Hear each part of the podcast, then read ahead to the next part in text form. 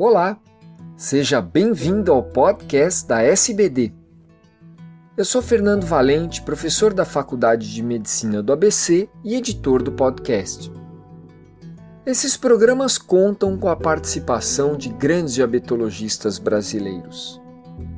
Nessa edição, serão comentadas as recentes publicações de estudos de desfechos cardiovasculares dos inibidores da PCSK9, uma nova classe para o tratamento da hipercolesterolemia.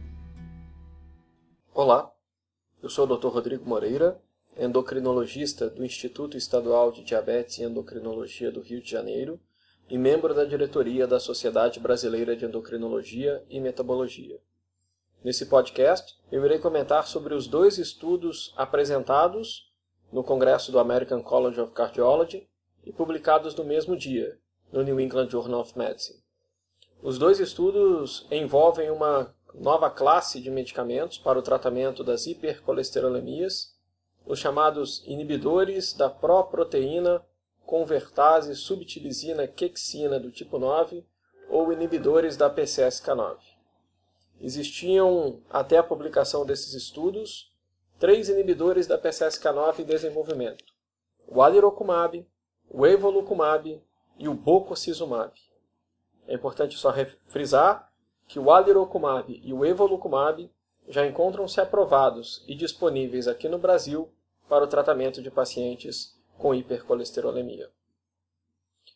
Os estudos que eu vou comentar, e eu vou dar particular atenção ao estudo chamado FURIER, que foi o estudo do, de desfecho cardiovascular do evolucumab.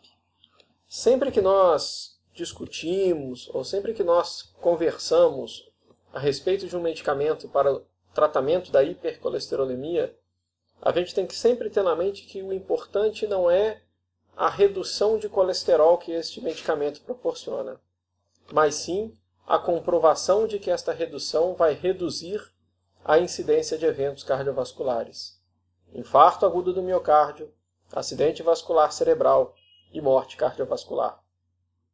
O estudo Fourier, apresentado e publicado agora em março, exatamente avaliou efe os efeitos do evolucumab uh, na incidência de eventos cardiovasculares em pacientes fora das metas propostas.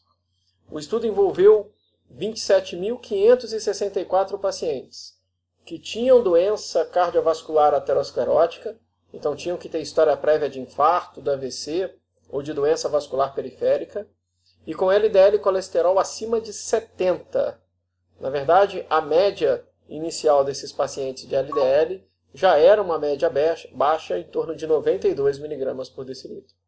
E importante, todos os pacientes já deveriam estar em uso de estatina com terapia otimizada.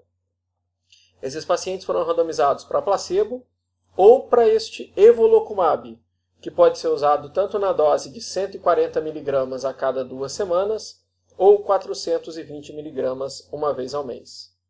Esses pacientes foram acompanhados por um tempo médio de 2,2 anos, que é um tempo bem curto para a gente ver os resultados que eu vou comentar daqui a pouquinho. Então, após a 48 semanas, né, após 4 anos, na média 2,2 anos. Primeiro, os pacientes tratados com evolucumab tiveram uma redução média de 59% no LDL colesterol. Lembrando novamente que esses pacientes já estavam em uso de estatina e tinham um LDL já em torno de 90. Então eles já tinham um LDL baixo, fora da meta de 70 mg por decilitro que é a média indicada para essa população, mas ainda assim foi conseguida uma redução adicional de quase 60%.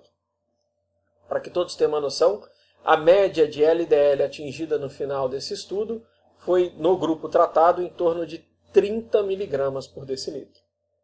Mais do que essa enorme redução nos níveis de LDL e colesterol, o grupo tratado com o evolucumab teve uma redução de 15% no endpoint primário, infarto, morte, AVC, e de 20% no endpoint secundário do estudo, dados que foram extremamente significativos. Quando é avaliada a tolerabilidade, praticamente não ocorreram efeitos colaterais. Isso é uma característica muito grande dessa nova classe. Ela parece ser uma classe muito segura, com exceção de reações na, no sítio de injeção, que ocorreram em 2,1% dos pacientes com volucumab e 1,5% nos pacientes com placebo, ainda assim taxas muito baixas. Então esse estudo ele tem como principal conclusão que a utilização do evolucumab adicionado à estatina em pacientes que não estão na meta e de prevenção secundária promoveu uma redução significativa dos eventos cardiovasculares. Na mesma edição do New England Journal of Medicine, foram publicados também os dados dos estudos chamados SPIRE, que são estudos com o bococizumab. A grande diferença do bococizumab é que ele levou a um maior desenvolvimento de reações do que o evolucumab.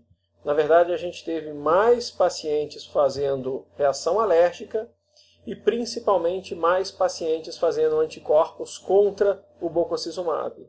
O que levou a Pfizer, que é o laboratório que desenvolveria essa droga, a interromper o desenvolvimento do bococizumab.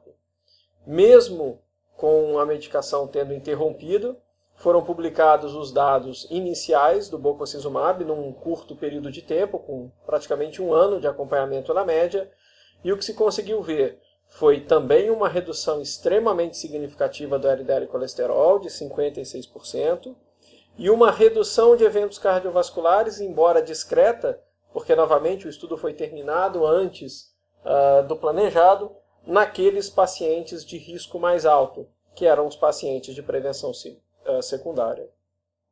Um terceiro inibidor de PCSK9, que é o alirocumab, encontra-se uh, em estudo já aprovado no Brasil, mas o estudo que vai avaliar a sua eficácia em redução de eventos cardiovasculares chama-se Odyssey Outcomes, ele encontra-se em andamento e a gente espera muito que os resultados venham similares aos resultados do Evolucumab. Talvez a grande discussão em relação a esses medicamentos seja o seu custo mais elevado e, no momento, discutir para quais pacientes esses medicamentos vão estar realmente indicados.